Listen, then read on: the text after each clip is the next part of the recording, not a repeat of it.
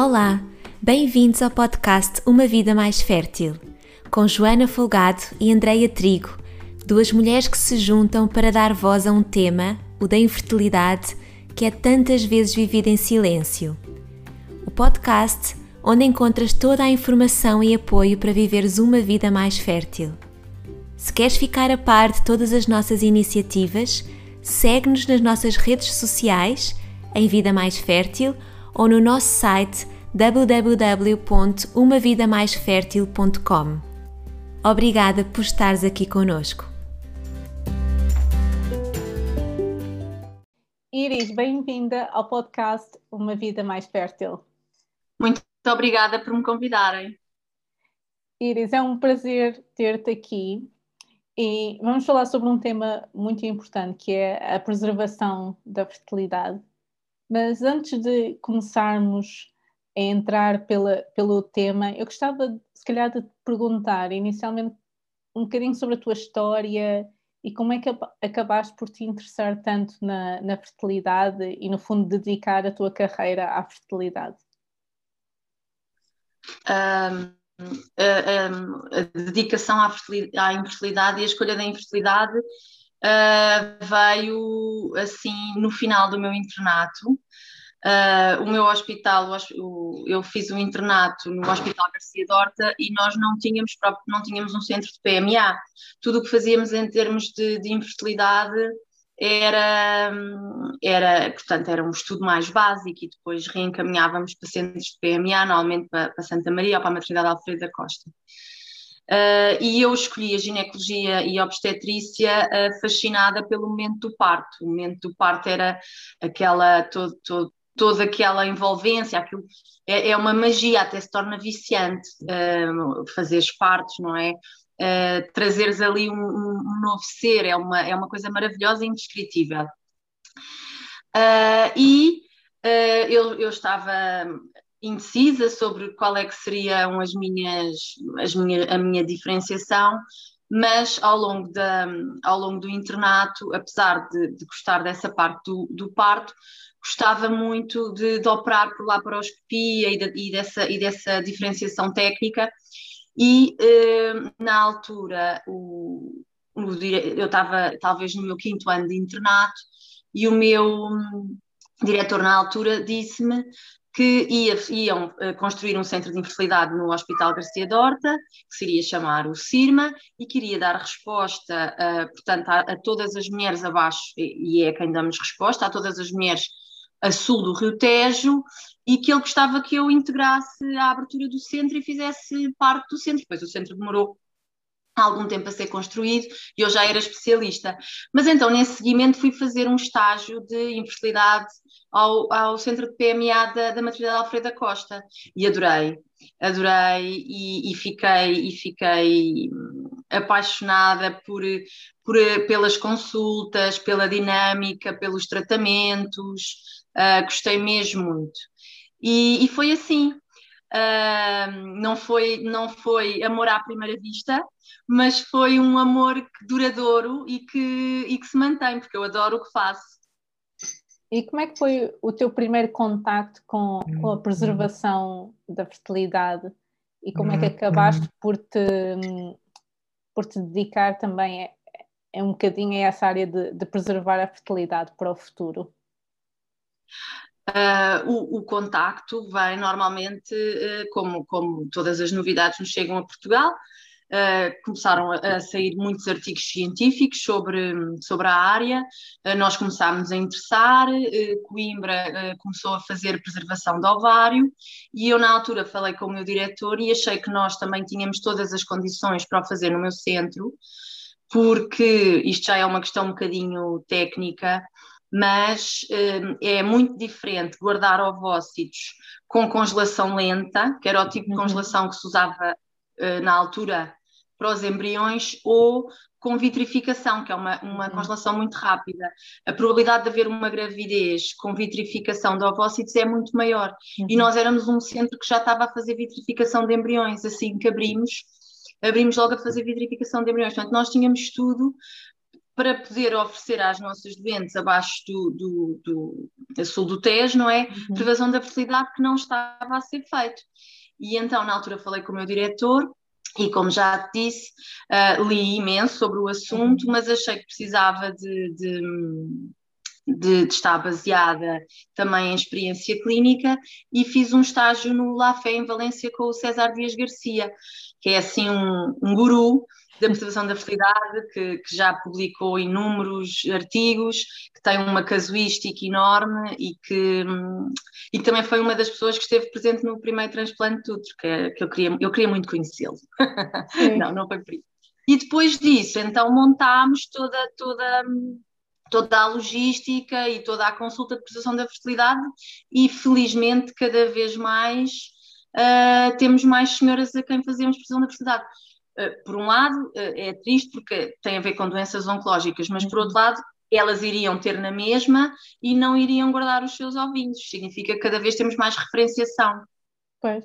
Olha, e, então, se nós tivéssemos que explicar o que é a preservação da fertilidade e os diferentes tipos de, de preservação, como é que nós poderíamos explicar no, aos nossos ouvintes o que é a preservação da fertilidade? Uh, a preservação da fertilidade um, é um conceito em que nós basicamente preservamos o potencial reprodutivo, ou seja, uh, os ovários uh, são órgãos que se vão deteriorando ao longo do tempo. e se nós queremos guardar ovos antes que os ovários envelheçam naturalmente, aí estás a falar de uma preservação da, da fertilidade social. E esse tipo de preservação da fertilidade, em que, imaginando que uma mulher com 35 ou 36 anos um, vê que de momento não estão reunidas as condições para ser mãe, mas teme que ao adiar esse projeto depois não venha a conseguir, guarda óvulos, uhum. aí estamos a falar de uma preservação da fertilidade social, uhum. por motivos sociais.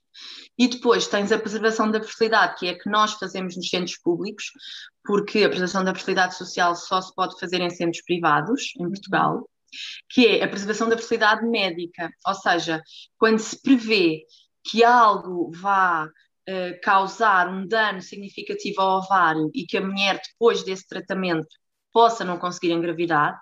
Normalmente, esse dano é provocado pela quimioterapia. Há, hum, há outras situações em que, se pode, em que se pode e deve fazer preservação da fertilidade, como por exemplo na endometriose, antes da cirurgia. Uhum. Mas a maioria das, das doentes são doentes que vão fazer quimioterapia e o que a quimioterapia faz é destruir uh, todas as células que se estão a replicar rapidamente e uh, isso tem a ver com a queda do cabelo, com vários efeitos uhum. secundários, e depois há um efeito secundário que não é notório, é que as, as, células, há umas células muito importantes no ovário, que depois vão dar origem aos folículos, que também se estão a dividir rapidamente e que são extremamente sensíveis à quimioterapia, do ovário e do testículo, porque se pode fazer posição de fertilidade tanto à mulher como ao homem. Uhum. E, portanto, antes do ovário ser sujeito a essas agressões, o que nós fazemos é fazer uma estimulação como se fôssemos fazer uma FIV e depois retiramos os óvulos e em vez de os fecundar, uh, guardamos, vitrificamos. Uhum. E no homem a mesma coisa, se, um, se o homem está previsto fazer algum tratamento, o homem não faz sentido fazer preservação social, porque ao contrário das mulheres que têm uma vida finita para os seus ovários, os testículos produzem espermatozoides durante toda a vida. Mas claro que se um homem for fazer uma, uma quimioterapia, ou mesmo se for retirar um testículo ou fazer radioterapia pélvica, também tem indicação para guardar esperma. Uhum. E, e, até é um processo muito mais simples. Pois, então e nós... a preservação da fertilidade é isso.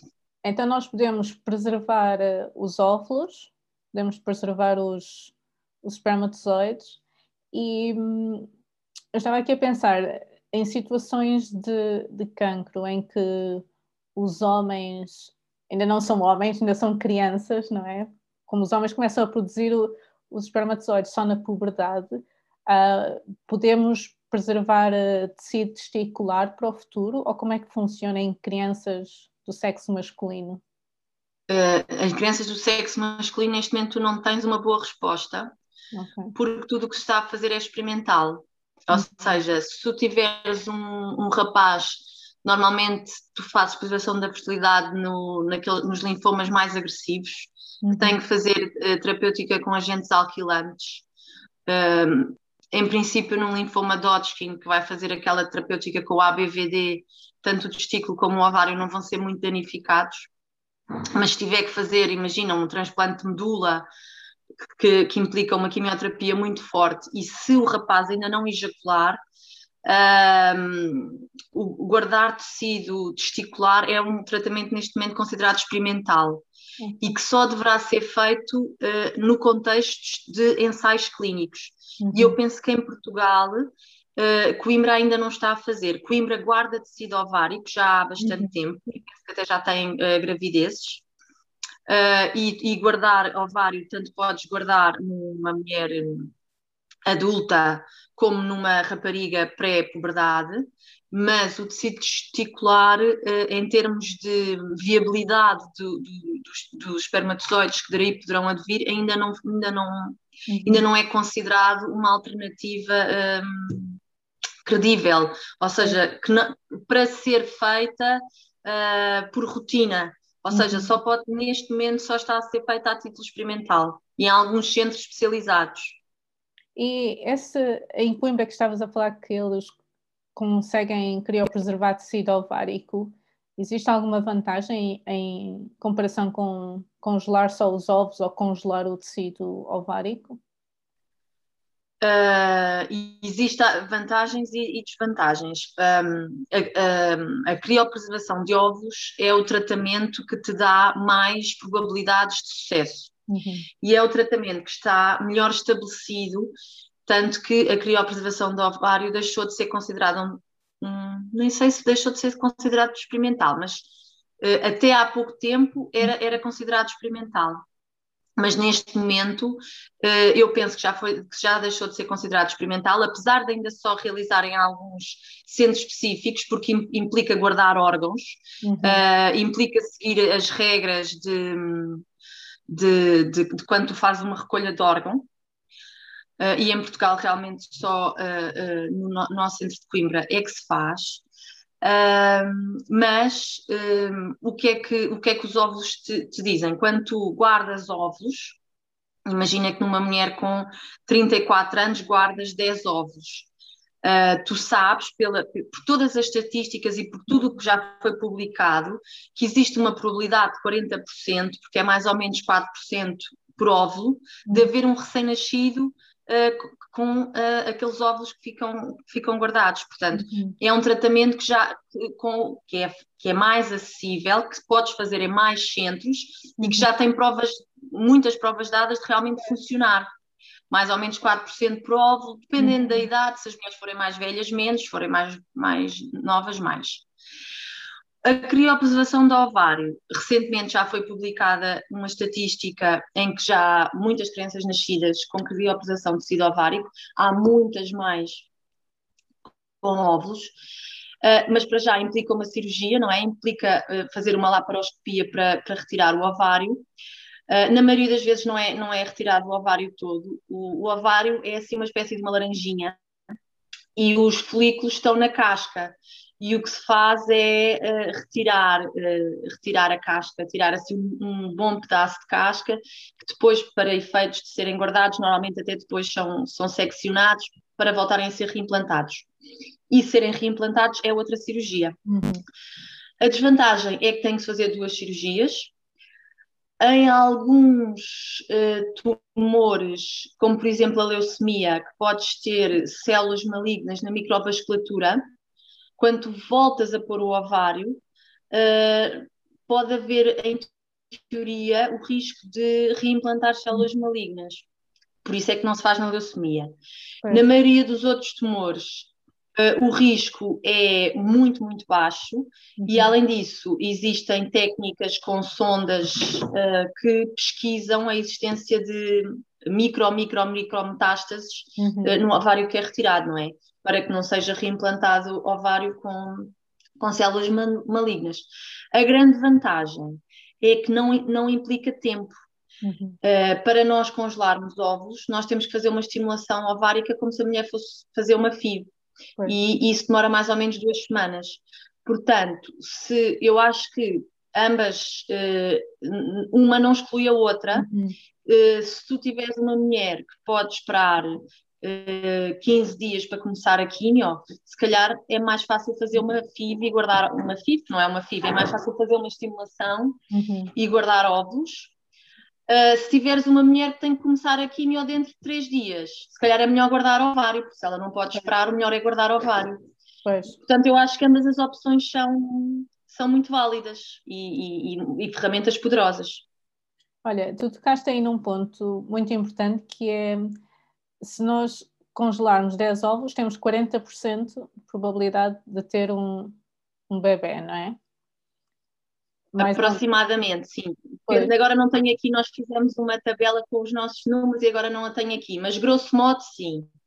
E eu, eu aqui no Reino Unido estou a ver muitas vezes as clínicas fazem publicidade à, à preservação de ovócitos social, ou seja, as mulheres que não estão preparadas para ter um filho agora, querem carreira, querem encontrar o homem certo, um, mas muitas vezes não lhes é dito que fazer um ciclo de estimulação que vai ser garantia do, do bebê 100%, não é?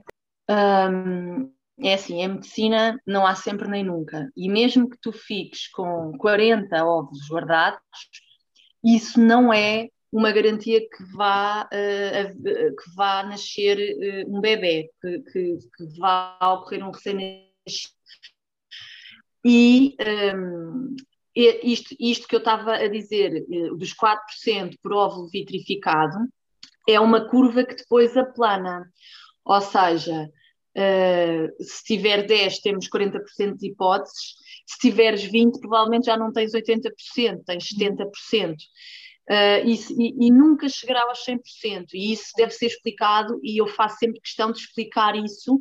As minhas doentes são todas doentes com, que estão a fazer preservação médica, porque vão fazer quimioterapia, ou porque vão ser operadas à, à endometriose, ou, ou, por outro, ou por outro motivo. E eu acho que isso é muito importante. Uh, pela gestão das expectativas, uhum. porque a pessoa uh, é, é, muito importante saber que tem ali uns ovinhos guardados que podem dar um bebê, mas é muito importante ter noção uh, que também podem não dar bebê e eventualmente pensar o que é que farei a seguir. A seguir posso usar óvulos doados, uhum. Eh, um, há, há, outras opções, posso ficar feliz como estou, posso, posso adotar para, para a, a doente não se fixar eh, nestes ovos como a única solução, porque não é. é. Nós não podemos garantir um recém-nascido. Por muitos ovos que hum, tu tenhas guardados, uh, e numa, imagina, numa preservação social, uhum. tu não tens, uh, não estás limitado por, por tempo. Tu uhum. podes ir, fa podes fazer cinco punções Uh, e, e, ter uh, 20 punções, em, imagina 20 ovos em cada punção ao longo do ano e, e guardar 100 ovos, mas é assim, é muito provável que haja um recém-nascido. Mas mesmo assim, não é garantido, nunca é garantido. Pois. Porque há imensos fatores que depois podem não, não funcionar. Olha, e para, para as mulheres que estão a fazer preservação médica, se elas estiverem já numa relação, existe alguma vantagem em preservar os embriões ou preservar os óvulos, ou é, vai dar mais ou menos a, a mesma quantidade de, de, sucesso? Não existe, não existe vantagem porque não é legal em Portugal. Não ah, podes. Okay. Em Portugal não podes, só podes congelar embriões em contexto de tratamento FIV. Hum. Não podes congelar embriões em contexto de preservação da fertilidade. Um, os motivos uh, têm a ver com, com, com, a ética e com o facto de, portanto, estares ali a congelar embriões que não sabes muito bem se, se alguém os virá buscar. Uh, eu pessoalmente concordo, não propriamente por isso, uh, mas sim porque o problema, no caso de uma, de uma mulher que tenha uma neoplasia ou uma endometriose, o problema é dela, não é? É ela que vai ficar com o seu potencial reprodutivo diminuído, é ela que poderá não conseguir engravidar no futuro e, portanto, eu acho que é justo que se guarde o, o potencial dela. E, e, e, porquê? Porque isto, se for uma mulher, eh, a maioria das nossas doentes são mulheres com cancros da mama, que são uh, são tumores que muitas vezes implicam fazer um, quimioterapia com ciclofosfamida uh, e que têm uma altíssima taxa de sobrevida, portanto, são, são, são mulheres que vão, que vão regressar para vir buscar os ovos, mas que os tratamentos demoram tempo. Eh, ser operada, fazer radioterapia, fazer quimioterapia e depois mais dois anos de tamoxifeno, uhum. porque não devem voltar a engravidar até terem completado dois anos de tamoxifeno. Tudo isto implica um, uma passagem de tempo. Uhum. E há uma probabilidade que não é assim tão pequena, ao fim destes eventos traumáticos e deste tempo todo, que o casal já não esteja junto. Pois. E se tu guardaste embriões e o casal já não está junto, ela perdeu tudo. Pois. Porque ela não pode transferir os embriões porque se eles já não estão juntos, o marido não vai, o ex-marido não vai autorizar. Claro. E portanto, mesmo quando era legal e nós podíamos congelar embriões, eu explicava sempre isto tudo muito bem uhum. e, e, e, fazia sempre algum pressing para que congelássemos ovos, porque no fundo uh, é o potencial reprodutivo da mulher que tu queres preservar. O uhum. casal não tem infertilidade, uhum. é, a mulher é que tem um problema uh, e vai perder eventualmente reserva ovárica. Por isso eu acho que faz sentido congelar ovos. Uhum. Ok. E Iris, tu estavas a falar do, do processo da, da, estimulação, que é semelhante ao processo de, de uma FIV. E pode-nos pode explicar um bocadinho o que é que as mulheres têm que fazer? Se alguém que nos esteja a ouvir esteja interessada por aspectos sociais ou por aspectos médicos em considerar preservar a fertilidade, o que é que elas podem esperar desse, dessa estimulação e depois recolha dos ovócitos, preservação? Um, basicamente, o que nós fazemos é uh, fazer todos os meses uh, no nosso ovário há um folículo que se desenvolve. E o que nós fazemos é dar umas injeções para que não seja só um folículo a desenvolver-se, mas muitos, não é? Uhum. Uh, quase que é quantos mais melhor, mas não demasiados, porque depois também temos problemas. Mas normalmente nós apontamos assim para um número de 15, que é um, é um, número, um número simpático, para ficarmos de ovos uh, congelados. E, portanto, essas injeções são feitas mais ou menos ao longo de 10 dias. Uh, são feitas injeções para os folículos crescerem, e depois é feita uma injeção para uh, o óvulo maturar, porque nós precisamos que os óvulos estejam maduros para os congelarmos, é, é metafase 2. Pronto. Depois, 36 horas depois de darmos essa injeção dos ovos um, ehm, em, que, em que vamos maturar os ovos, uh, fazemos uma sedação e, e, por via vaginal aspiramos o líquido que está nos folículos. E, portanto, à partida, cada folículo terá lá dentro um, um óvulo que vai para o laboratório e, e depois no laboratório os biólogos uh, escolhe, escolhem, veem todos os que estão em metafase 2, os, alguns que estão em metafase 1 muitas vezes ainda evoluem para metafase 2 e vitrificam um, os ovos. Portanto, são, são 15 dias mais ou menos entre, entre começar as injeções e ter os óvulos congelados. E esse processo de recolher os óvulos é feito sobre anestesia? É, é uma sedação, é feito com anestesia. Uh, portanto, a mulher está completamente a dormir. Ok. Quando acorda já, já passou tudo. Já passou. E quanto tempo é que esses óvulos podem ser criopreservados? Pode ser vários anos? Assim, à partida, os óvulos, eh, assim que fazemos o procedimento, a mulher já sabe que os óvulos vão ficar congelados por 5 hum. anos. Se ela não os vier utilizar no prazo de 5 anos, mas ainda os quiser utilizar, Uh, basta, uh, tem que fazermos uma carta para o nosso centro a dizer que por motivos, eh, pronto, eh, por exemplo, eu, eu já fiz eh, criopreservação da fertilidade a, miúdo, a uma, imagina, as jovens com 21 anos, uhum. e eu calculo que ela se calhar aos 26 ainda não queira usar os óvulos, porque hoje em dia a maternidade é por volta dos, a média da idade do primeiro filho é por volta dos 30 anos. E, portanto, ela só tem que fazer uma carta a dizer que continua interessada em usar os óvulos, uhum. mas que neste, pronto, e nós mantemos esse congelamento e, e, até agora temos mantido sempre, porque também nós estamos a fazer há muito tempo, esta técnica é recente. Uhum.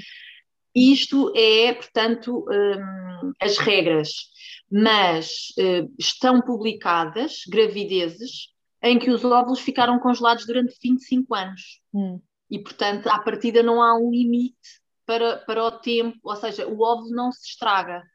Porque uh, mulheres que congelaram óvulos aos 20 anos foram mais ao, aos 45 com esses óvulos.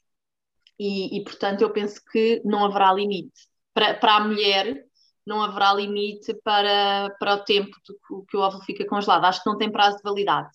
Pois, essa é uma questão que aqui no Reino Unido está a ser muito debatida, porque existe um limite legal na preservação dos óvulos de aspecto social de 10 anos, enquanto que se for por uh, causa médica ou relacionado com algum problema médico, não existe o, o limite, não é?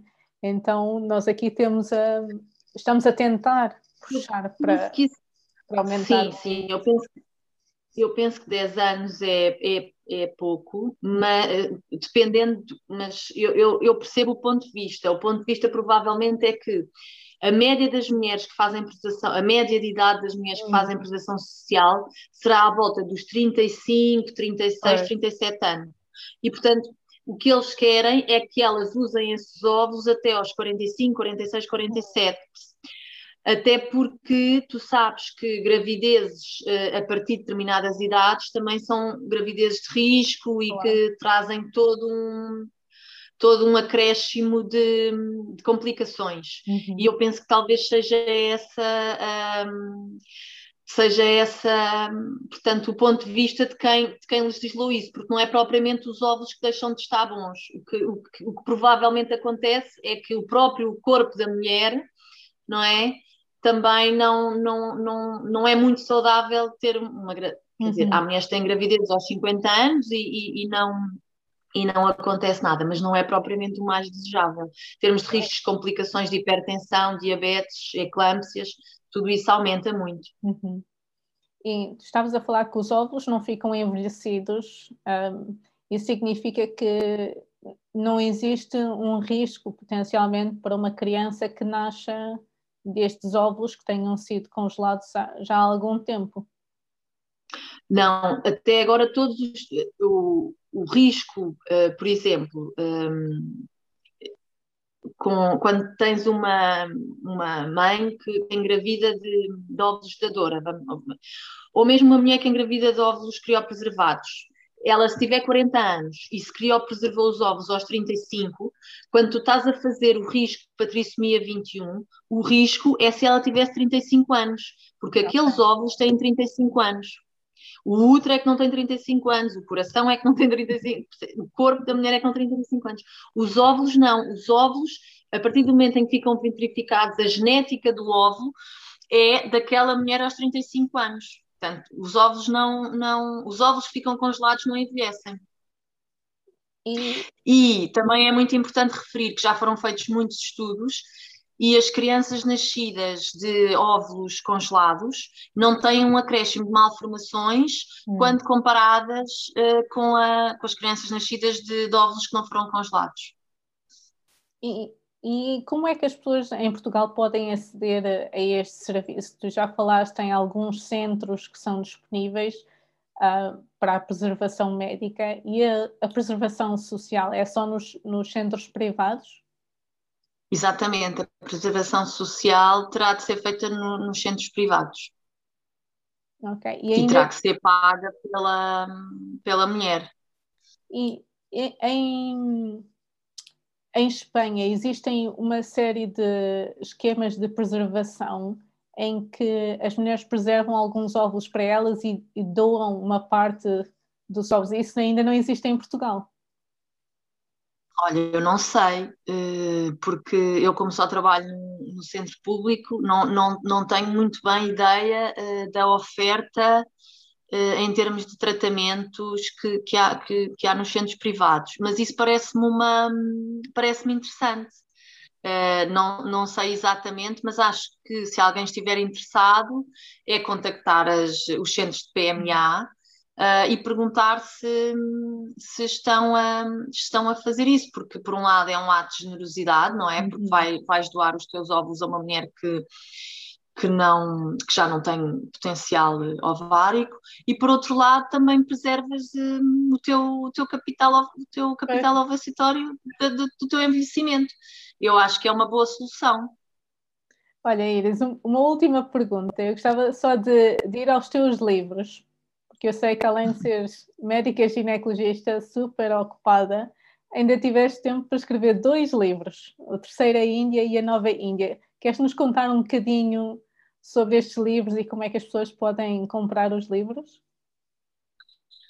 Uh, sim, uh, os livros podem ser comprados em todas as livrarias, uh, nas FNACs, nas Bertrands, no, nos sítios habituais e, e, online também, na UC e no, nos sítios habituais. Eles estão por aí, estão, estão, estão, estão nas livrarias. a terceira Índia um, foi inspirada nas minhas doentes, portanto, a, a protagonista, a Sofia, foi, foi inspirada na, nas minhas doentes uh, a, sua, a sua coragem, não é? A sua tenacidade e aquele seu grande desejo de gravidez e o sofrimento pela não realização desse sonho. E hum, foi, foi assim um bocadinho um impulso uh, de escrever uma história em que a, em que a heroína tivesse infertilidade e que além de ter infertilidade não tivesse concretizado o sonho de, de ficar grávida. Uhum. Porque faz-me deixa muito muito triste uh, pacientes que, que, me, que me tocam e que tentam uma vez e duas e três vezes um, e, e, e, lutam tanto e depois, e depois não conseguem. E então a ideia era começar um, uma história, uma história que começasse aí, nesse ponto, esse fosse o ponto de partida para a história, e depois vão acontecer uma data de coisas. E ao mesmo tempo chamar a atenção para o sofrimento dos casais com infertilidade, que é uma coisa com quem eu lido muito, porque eu sou da, da conversa e, e, da partilha, e que eu acho que as pessoas não têm noção, uh, até, e, e, porque é uma coisa que se fala muito pouco. Para, para teres uma ideia, a Associação Portuguesa de Fertilidade juntou-se ao projeto e apoiou-me no lançamento do primeiro e do segundo livro, porque a Terceira Índia e depois a Nova Índia são os primeiros romances em Portugal em que a heroína tem uma infertilidade. Uhum. Tanto livro que já foi escrito em Portugal, este é o primeiro onde a heroína é. tem infertilidade. É uma coisa que parece que não queremos saber, não é? Que as pessoas não, não, não querem muito saber. E, uh, e, isso faz também com que sejam a meio, uh, não as pessoas que sofrem de infertilidade, mas as pessoas que, que as rodeiam, muitas vezes não sejam muito empáticas com o tema e digam coisas do género: ah, isso é nervos, quando vocês, vocês não têm filhos porque só pensam nisso, ou, e, e culpabiliza logo a mulher, não é? A culpa dela não engravidar é dela porque está, porque está nervosa, ou estarem constantemente a perguntar: então e vocês, quando é que têm bebés? E eu, e eu queria mesmo que se falasse e que se debatesse a, a questão deste sofrimento grande destes uhum. casais, uhum. que é um sofrimento que muitas vezes é vivido apenas a dois é. e que não é partilhado e que isso faz com que as outras pessoas, não por maldade, mas porque não se apercebem, muitas vezes digam, digam coisas ou façam comentários que magoam muito. E, e, pronto, foi um bocadinho assim. Olha, Iris, muito obrigado por, por ter juntado hoje a nós neste podcast. Um, e sei que estás no Instagram também. E Sim, claro. As pessoas podem entrar em contato através do Instagram. Uh, a Vida Mais Fértil deu também dois dos teus livros, foi um sucesso no nosso Instagram uh, na semana passada. E foi um prazer ter-te aqui hoje. Espero que tenhamos respondido a muitas perguntas sobre a preservação da fertilidade. Um, muito obrigado, Iris. Obrigada eu. Muito prazer também de estar aqui contigo.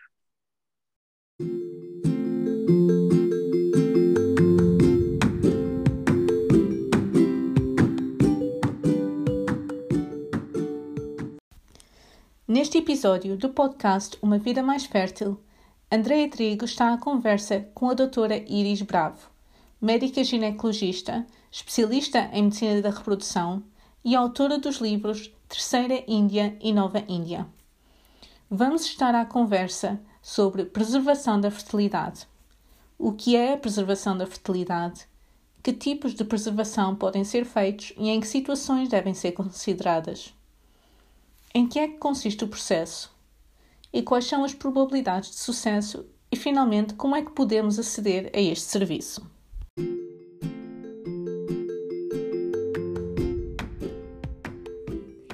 Por hoje é tudo.